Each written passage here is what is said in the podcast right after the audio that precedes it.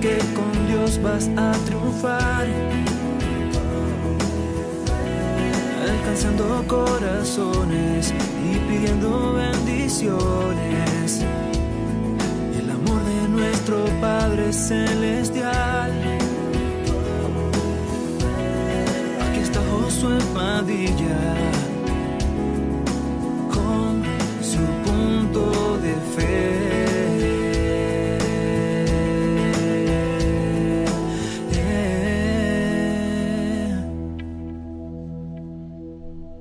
Muy buenas noches y Dios le bendiga. Estamos una vez más aquí con nuestro programa Punto de Fe, que estamos aquí todos los martes, miércoles y jueves de cada semana a las diez y media de la noche para compartir la palabra del Señor y para poder pasar un tiempo juntos. Damos la bienvenida a cada uno de ustedes y damos la bienvenida a aquellos que nos están escuchando también a través del podcast, que usted lo puede encontrar a través de cualquier plataforma, a través de Spotify, iTunes, eh, Google Play, donde usted escuche su música. Puede buscarnos bajo Josué Padilla Podcast y ahí usted puede encontrar esta misma eh, información o este mismo contenido a través de audio solamente para que usted lo pueda estar escuchando mientras usted trabaja, maneja o lo que usted desee. Pero gracias por estar con nosotros y le damos la bienvenida a esta semana donde estamos hablando acerca de qué tiene que ver el amor con esto. Estamos en la semana que el mundo eh, declara el 14 de febrero el Día del Amor. Eh, algunos le llaman el Día de la Amistad para poder hacerlo eh, más, ¿cómo le podríamos decir? Familiar. y queremos hablar acerca de eso, queremos hablar acerca de estas cosas. ¿Es bueno? ¿Es malo? ¿Lo podemos celebrar? ¿No lo podemos celebrar? ¿Cuál es la base de este día? Y vamos a hablar un poquito acerca de esto para poder entender eh, y poder platicar algunas cosas acerca de lo que es el amor. Hoy estamos hablando acerca de qué es el amor. Ayer eh, hicimos la introducción y hablamos acerca de la porción bíblica en primera de Juan 4, 18, donde dice en el amor no hay temor, sino que el perfecto amor echa fuera el temor, porque el amor lleva en sí castigo, de donde el que teme no ha sido perfeccionado en el amor. Y acordamos en que la base de todo esto es que Dios es amor. Él no tiene amor, sino la esencia de lo que Él es, la, de los atributos de lo que Él es. Él es amor. Eh, de, fuera de Él no hay otra cosa. Él es amor en todo, por todo, en todos. Y, hablamos acerca de eso y compartimos acerca de la importancia de poner a Dios como el centro de ese, e, en el, en el eje de ese eh, sentimiento del amor y acordamos en que no solamente es un sentimiento, sino que es una decisión y Dios decidió amarnos a nosotros. Esa fue la introducción del día de ayer y hoy vamos a estar hablando acerca de el amor. ¿Qué es el amor? Y vamos a estar visitando una porción que usted quizás ha conocido, pero quiero dejarle algunas cosas que usted puede aprender para identificar en dónde está usted en esos niveles del amor. ¿Está usted en una situación donde usted ha decidido rechazar el amor? Usted ha dicho, el amor no es para mí, el amor no es algo que yo tengo que preocuparme o considerar, o está usted completamente enamorado, enamorado de alguien, enamorado de algo, enamorado de usted mismo. Muchas personas se enamoran de ellos mismos y se aman eh, y se cuidan y se protegen y se echan cremas y hacen toda clase de cosas para poder permanecer en su mejor eh, eh, posición o en su mejor condición. No es malo, no es malo cuidarse, no es malo ir al gimnasio, no es malo ejercitar, no es malo echarse cremas, no es malo bañarse tres veces al día, no es malo nada de eso. Solamente hablamos acerca de esto porque muchas personas a veces no han enfocado en sí el lugar donde expresan ese amor. Ayer hablábamos acerca de que el amor es ese sentimiento que se cumple su propósito no al guardarlo y reservarlo, sino al entregarlo, al darlo, al compartirlo, al expresarlo. El amor cumple su mayor propósito cuando es expresado y dado. El Señor Jesús es una prueba del amor de Dios. El Señor eh, Jesucristo vino porque de tal manera amó Dios que dio a su Hijo para que todo aquel que en él crea. Ahí vemos expresada la, la, intención de no solamente decir tengo amor, sino expresar el amor al dar a Jesucristo por nuestros pecados, para reconciliarnos con Él, para volver a tener una relación con nosotros, porque la habíamos perdido con Él a causa de nuestro El día de hoy estamos aquí para hablar de esta palabra. Mi nombre es Josué Padilla y soy aquí el expositor y director de este programa Punto de Fe, donde estamos para enseñar la verdad, predicar esperanza y alcanzar corazones para poderle ayudar a usted en su caminar cristiano. Sabemos que muchos de ustedes hoy miércoles han asistido ya a su iglesia. Eh, nosotros estamos en este momento a las diez y media de la noche haciendo esta programación. Muchos de ustedes ya regresaron de su transmisión en línea o quizás de su servicio en vivo y le damos la bienvenida a cada uno de ustedes por estar aquí con nosotros. Muy bien, vamos a entonces a entrar a esta parte, a esta porción que vamos a platicar el día de hoy para que hablemos acerca de el amor. ¿Qué es el amor? ¿Soy yo una persona que expresa el amor? ¿Soy yo una persona que tiene amor y no lo expresa? Vamos a ver en unos pocos momentos acerca de esto a través de la porción de la palabra del Señor. Le invitamos a que comparta este video para que otras personas puedan saber acerca de lo que estamos haciendo en este momento y esperamos que usted pueda ser bendecido a través de la palabra. Vamos entonces a la porción del día de ayer solamente para tocar base para entrar a la porción del día de hoy, donde dice en el amor no hay temor, sino que el perfecto amor echa fuera el temor. Note bien esto, que es el perfecto amor el que echa fuera el temor, no es cualquier amor sino que dice que porque el temor lleva en sí castigo, de donde el que teme no ha sido perfeccionado en el amor. Eso es primera de Juan 4, 18 prácticamente nosotros tenemos que ver este versículo y ver la última parte donde dice porque el que eh, de donde el que teme no ha sido perfeccionado en el amor. Es decir, el que tiene el temor dentro del amor no ha sido perfeccionado en lo que es el verdadero amor o el amor perfecto. Ahora, el apóstol Pablo en el libro de, en el primero a los Corintios, nos deja ahí una porción que la leemos o la hemos escuchado quizás en las bodas, en los seminarios matrimoniales, nos la han leído cuando nos han querido eh, reconciliar en algún momento, en alguna situación, en el matrimonio, en alguna relación, para que podamos entender realmente cuál es el verdadero significado del amor. Y yo quiero que usted y yo vayamos a esa porción y la leamos para que podamos entender lo que la palabra del Señor dice en esto. La porción se encuentra en 1 Corintios 13, empieza desde el versículo 1 y se llama el capítulo, está titulado como la preeminencia del amor. Eh, la preeminencia es la importancia o la prioridad prácticamente del amor.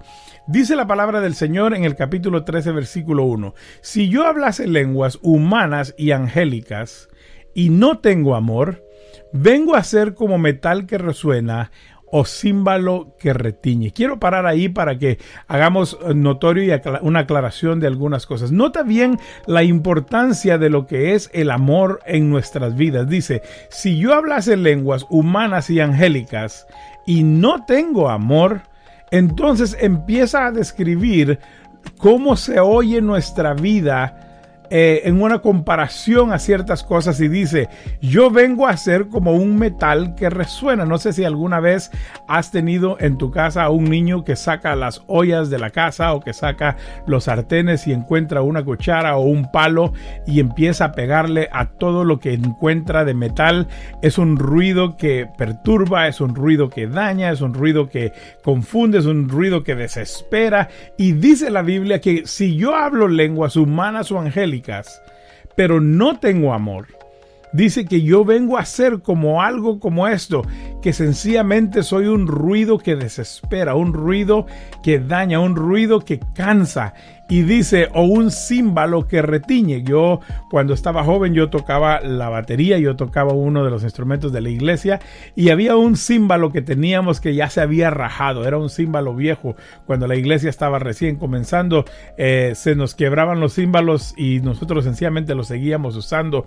Pero este címbalo tenía una rajadura muy larga que cuando le pegábamos sonaba el impacto del golpe, pero no causaba lo que debía de causar sino que era un ruido eh, eh, feo, un ruido distorsionado. Y dice la Biblia que si nosotros hablamos lenguas humanas o angélicas y no tenemos amor, venimos a ser como un címbalo que retiñe, un címbalo que no suena en su capacidad total, sino que da un sonido de, de distorsión, un sonido de, de no agrado al oído. Y dice la Biblia, si tú hablas y dices que tienes amor, pero que, tienes, que hablas en lenguajes, perdón, que hablas en lenguas humanas o angélicas, pero tu amor no es demostrado, vienes a ser como ese metal o como ese símbolo que solamente es un ruido que desespera y no trae satisfacción y no trae armonía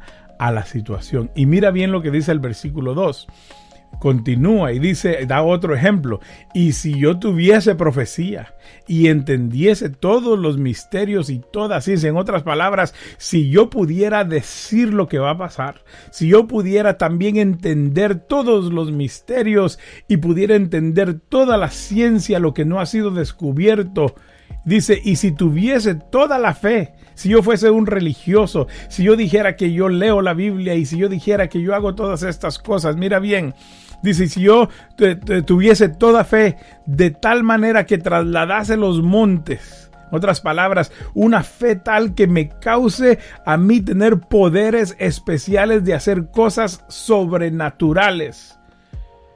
Pero no tengo amor, dice la Biblia, nada soy. Mira la importancia del amor, mira la importancia de lo que esto significa. Dice que yo puedo hablar lengua humana o angélica.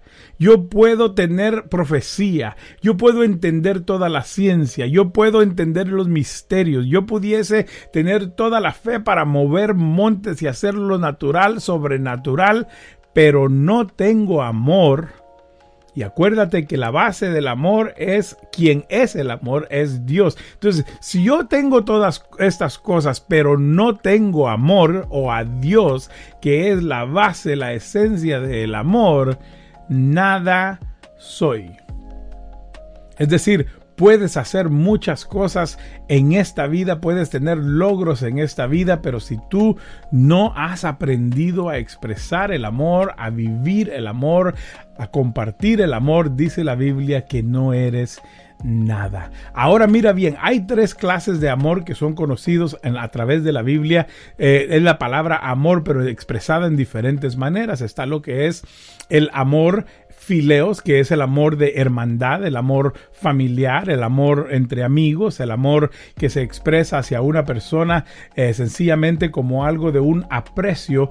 Ese es el amor que eh, se llama amor fileos. De, de, ahí viene la palabra eh, Filadelfia, de ahí viene la, la, la, cuestión de la hermandad. Entonces está el amor fileos y luego está el amor eros, que es el amor de donde viene la palabra erótica o erótico. Ese amor es ese amor que el mundo promueve, el amor erótico, la cuestión de relaciones, la cuestión de eh, la, a veces el, arruinar y sacar de orden las cosas que Dios ha establecido a través de la erótica del amor. Y es ese amor que se expresa a través del matrimonio, a través de una relación sana dentro de los parámetros bíblicos. Eso es el amor erótico. Tú puedes expresar el amor fileos a cualquier persona, pero el amor eros es aquel amor que se expresa en intimidad hacia alguna persona o con alguna persona. Ese es el amor eros, pero el mundo lo ha distorsionado y ha concentrado el amor el día de San Valentín y todas estas otras celebraciones hacia el amor eros nada más, ese amor que es nada más el, el aspecto sexual y a veces hasta depravado de lo que es el verdadero significado. Y por último está el amor ágape, que ese es el amor completo, el amor eh, incondicional, ese es el amor de Dios, el amor que se expresa sin esperar nada a cambio. Y la Biblia lo que quiere de nosotros es que nosotros lleguemos a experimentar el amor ágape.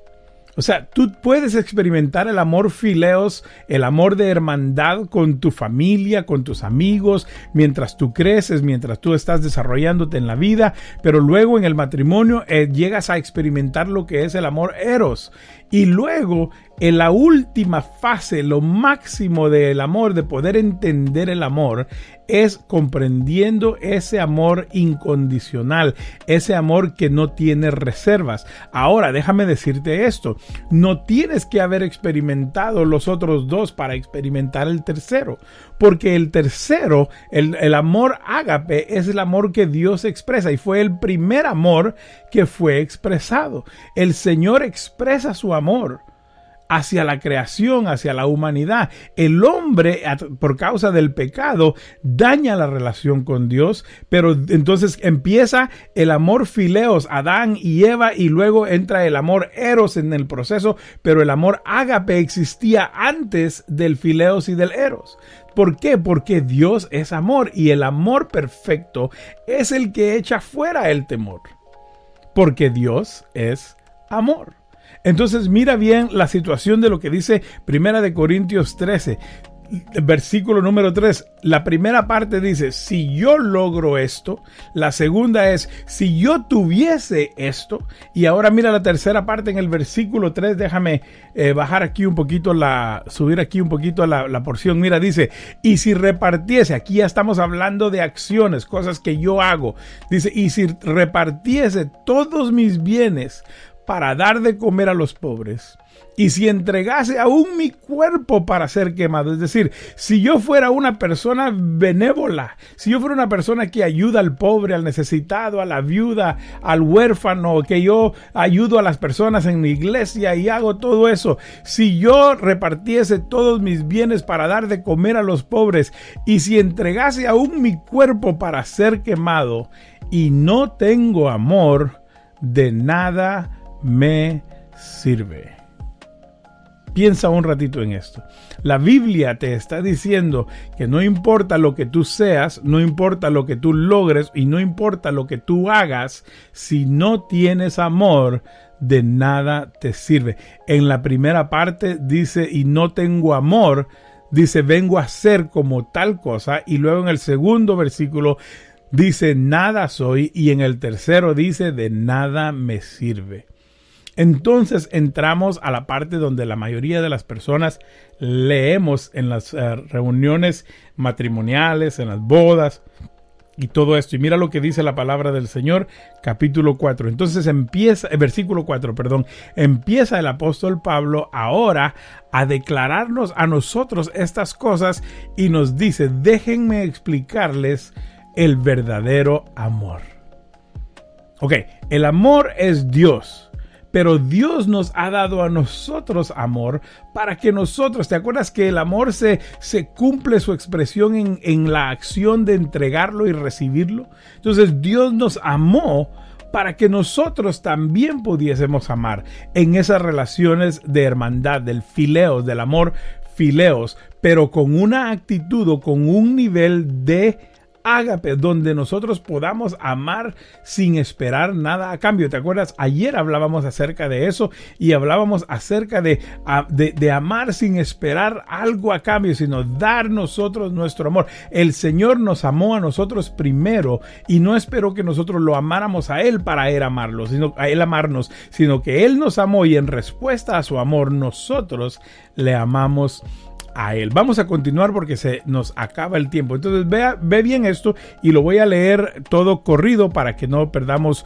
mucho tiempo. Y dice, el amor es sufrido, es benigno, el amor no tiene envidia, el amor no es jactancioso, no se envanece, no hace nada indebido, no busca lo suyo, no se irrita, no guarda rencor, no se goza de la injusticia, mas se goza de la verdad.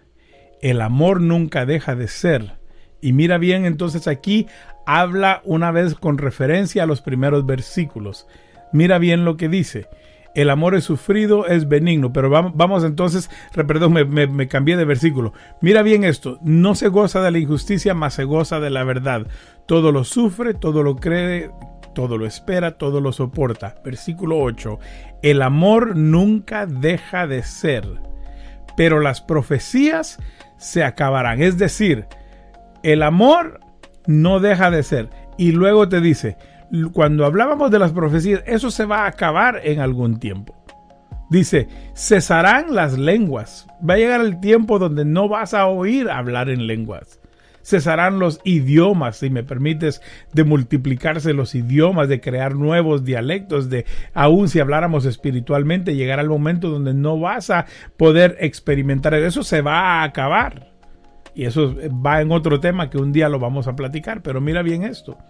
Dice, y la ciencia se acabará. Va a llegar un momento donde ya no se va a poder descubrir nada más y la gente que se vale de las lenguas, la gente que se vale de la ciencia y la gente que se vale de la profecía se van a dar cuenta que eso solamente eran herramientas que tenían pero no les dieron la esencia de lo que ellos verdaderamente tenían que, que ser, perdón.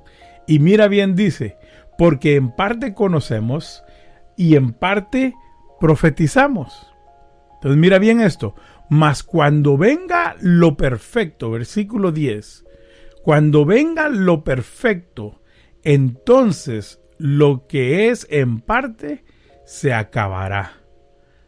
Mira bien esto lo que está diciendo. O sea, todas las cuestiones que habla en el principio, dice, si tú te vales de las lenguas, las lenguas se van a acabar. Si tú te vales de la profecía, las profecías se van a acabar. Si tú agarras tu valor de lo que conoces, de la ciencia, la ciencia se va a acabar. Pero dice el mayor, el lo mayor, lo más importante, mira bien esto, el amor nunca deja de ser. El amor nunca deja de ser porque acuérdate que la base del amor se encuentra en la persona de Dios. Ahora, yo sé, Dios es espíritu, pero es una persona. Y, el, y en el amor, este amor que perdura para siempre, aunque se acabe todo lo demás, el amor de Dios permanece para siempre.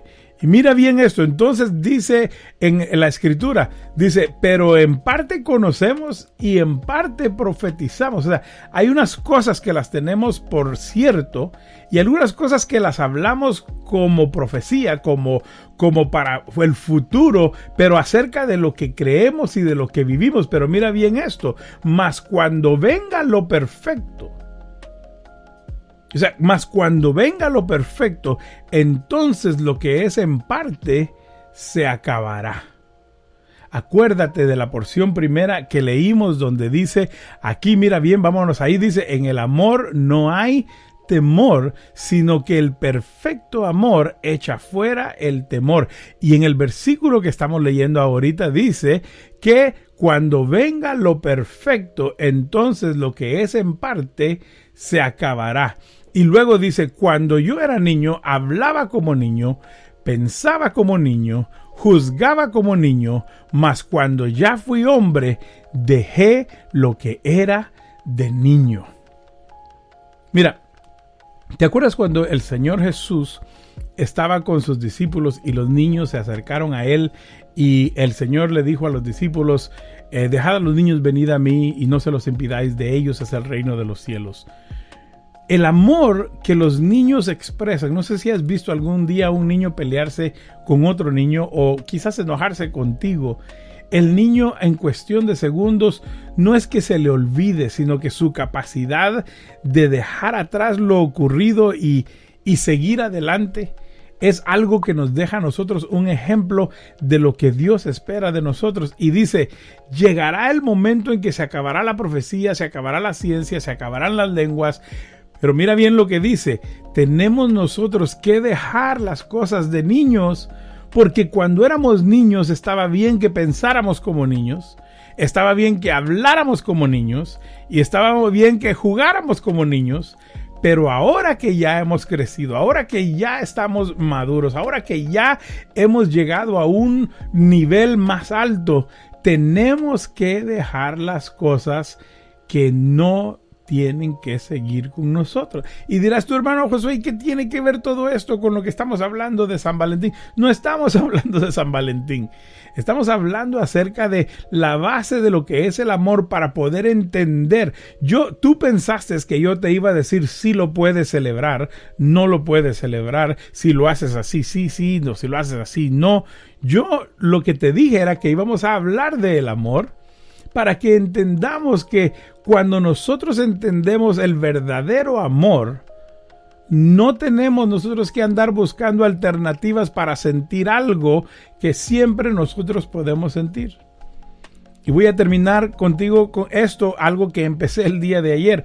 Yo trabajé en un banco y en el banco nosotros tenemos un, eh, teníamos que tomar un entrenamiento de tres semanas para poder empezar a aprender los sistemas de los cajeros, de, las personas que sirven en el banco. Y esto ya fue hace mucho tiempo, pero una clase de tres semanas donde empezamos a hablar de esto y empezamos a notar nosotros, mira bien esto, que empezaron a enseñarnos eh, el billete, el número de serie que tiene el billete, el papel, las marcas que hay para identificar el billete verdadero, eh, lo, que tiene de, identificación el billete de 20, el billete de 100, el billete de a, 5, o sea, toda la, la manera de, de entender la moneda que íbamos a estar manejando. Y pasamos por eso, nos enseñaron las monedas, nos enseñaron el Banco Federal de la Reserva, eh, de la Reserva Federal, perdón, nos enseñaron muchas cosas de procedimientos de la computadora y todo lo demás. Pero mira bien esto entonces, lo que te quiero decir es esto, que entre el proceso de eso, cuando estábamos ya terminando, uno de los muchachos, uno de los compañeros, levanta la mano ya casi al final del entrenamiento de ese día y le dice a la instructora, ¿Cuándo nos van a enseñar los billetes falsos para que podamos saber cómo identificar los billetes falsos? Y le dice la instructora, ya hemos aprendido acerca de cómo identificar los billetes falsos. Entonces le dice el muchacho, no, solo nos han enseñado los billetes de a 10 y de a 20 y de a 100 y todo eso. Dice, pero no nos han enseñado los billetes falsos. Y la instructora dice en ese momento, es que para que ustedes puedan identificar los billetes falsos, tienen que conocer el verdadero. En otras palabras, cuando ustedes saben identificar el verdadero, cuando ustedes conocen el papel del verdadero, el color del verdadero, las características del verdadero, el número de serie del verdadero, lo que lo identifica como genuino. Entonces, cuando ustedes tengan un billete falso en la mano, inmediatamente lo van a identificar porque el original, el genuino, les da testimonio de los falsos. Entonces, cuando tú entiendes y comprendes el verdadero amor, entonces no tienes tú que ir a buscar a conocer a los falsos amores, porque el verdadero amor te da testimonio de todo lo que es falso. Si tú estás esperando que alguien te diga si puedes o no puedes, lo que tú andas buscando es permiso de alguien para después usar su nombre y decir, pero es que fulano dijo que sí podíamos. Pero el que conoce el verdadero amor sabe identificar los falsos amores porque Dios es amor y Dios es real y Dios es verdadero. Entonces hoy, para terminar nuestro programa, para terminar nuestro eh, contenido del día de hoy, quiero decirte, ya deja de preocuparte por saber qué puedes hacer, qué no puedes hacer, si lo debes hacer, si no lo debes de hacer. El Espíritu de Dios y el amor de Dios en ti te da testimonio de lo que tú debes o puedes hacer. Ahora, mañana vamos a hablar acerca de algunas cosas de la historia del día de San Valentín para que tú puedas entender unas cosas, pero en ningún momento te voy a decir yo que digo yo que no lo hagas o que digo yo que sí lo hagas, porque eso es algo que tú escoges de acuerdo al amor de Dios que está en ti. Así que hoy yo quiero dejarte en esta noche diciéndote, busca la manera de entender el verdadero amor. Y te voy a dejar este ejercicio. lee este capítulo que hemos estado leyendo el día de hoy y hazme un favor, léelo de la siguiente manera, empezando en el versículo número 4. Mira bien lo que dice ahí. Dice, el amor es sufrido, el amor, y empieza a dar la descripción. Ponle tu nombre ahí en vez de la palabra amor. Pon tu nombre ahí en ese, en ese segmento y sencillamente léelo y entiende lo que la palabra te quiere decir el día de hoy. Mira bien lo que dice si lo leo con mi nombre. Josué es sufrido. Josué es benigno. Josué no tiene envidia. Josué no es jactancioso. Josué no se envanece. Josué no hace nada indebido. Josué no busca lo suyo. Josué no se irrita. Josué no guarda rencor, Josué no se goza de la injusticia, mas Josué se goza de la verdad. Josué todo lo sufre, Josué todo lo puede, Josué todo lo espera, Josué todo lo soporta. Josué nunca deja de expresar el verdadero amor. Cuando tú lo lees de esta manera, puedes identificar si verdaderamente tú llenas los requisitos para tomar el lugar de la palabra amor. ¿Eres tú jactancioso? ¿Eres tú envidioso? ¿Eres tú una persona que, que, que no es benigna, que no es benévola? ¿Eres tú una persona injusta? Pon tu nombre en esta porción. Identifica tu personalidad o tu lugar dentro de esto y descubre el verdadero significado del amor en tu vida. El día de hoy te dejo esto como tarea. Lee esta porción, ponle tu nombre y afirma que tú llenas cada una de estas características para tú poder expresar el verdadero amor de Dios. El amor ágape, el amor incondicional, el amor que te da vida, el amor que te da paz. Gracias por haber estado con nosotros el día de hoy aquí en Punto de Fe. Se despide de ti el hermano Josué Padilla, invitándote a que estés con nosotros el día de mañana para nuestra última parte de qué tiene que ver el amor con esto. Estamos aquí todos los martes, miércoles y jueves a las diez y media de la noche para compartir la palabra del Señor y para tener un tiempo devocional y ayudarte en tu caminar con Cristo. Gracias por haber estado con nosotros, que el Señor te bendiga, que el Señor te guarde. Nos vemos el día de mañana y pase muy buen día. Dios te bendiga, nos vemos hasta la próxima.